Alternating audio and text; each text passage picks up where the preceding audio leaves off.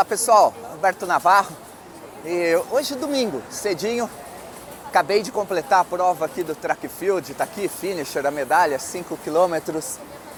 E o que eu quero falar para você é o seguinte, dentro do nosso programa do fitness financeiro, onde a gente é, desafia as nossas finanças, a nossa superação.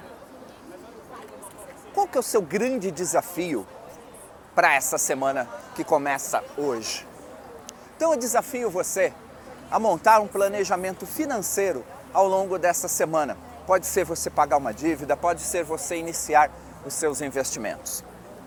Para se preparar para essa prova hoje, onde eu bati meu recorde, fiz em 24 minutos os 5 quilômetros, abaixo de 5 minutos, eu tinha uma meta.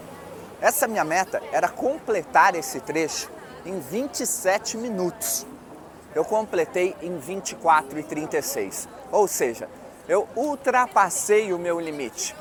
Eu venci a meta que eu tinha estabelecido para mim ainda ontem nessa corrida. E agora eu pergunto para você, qual é a sua meta dessa semana? Quanto você vai investir? Quanto você vai pagar de contas? Quanto você vai fazer de dinheiro? E desafio você não só a cumprir essa meta, a superar esse seu limite. Para isso você tem que se preparar. Então, para correr, eu tive que me preparar com a musculação. Eu tive o meu coach da equipe Valverde, o Antônio, onde ele me prepara. Prepara a perna, o ombro, os braços, toda a minha estrutura física, psicológica, onde eu faço o PPT, né, a fisioterapia, com recursos da PNL, preparando a mente para a corrida. O seu lado espiritual, então, como que você vai se preparar? Quem será o seu coach, o seu mentor durante a semana para você atingir os seus objetivos? Que áreas especificamente você tem que se preparar? Então, na corrida, me preparei com alimentação. Quando você vai investir? Quem será o seu coach, seu consultor, o seu mentor? Que livro você vai ler? Onde você vai pesquisar? Quanto você vai investir? Qual objetivo você tem para superar a inflação? Quais os produtos financeiros você vai utilizar?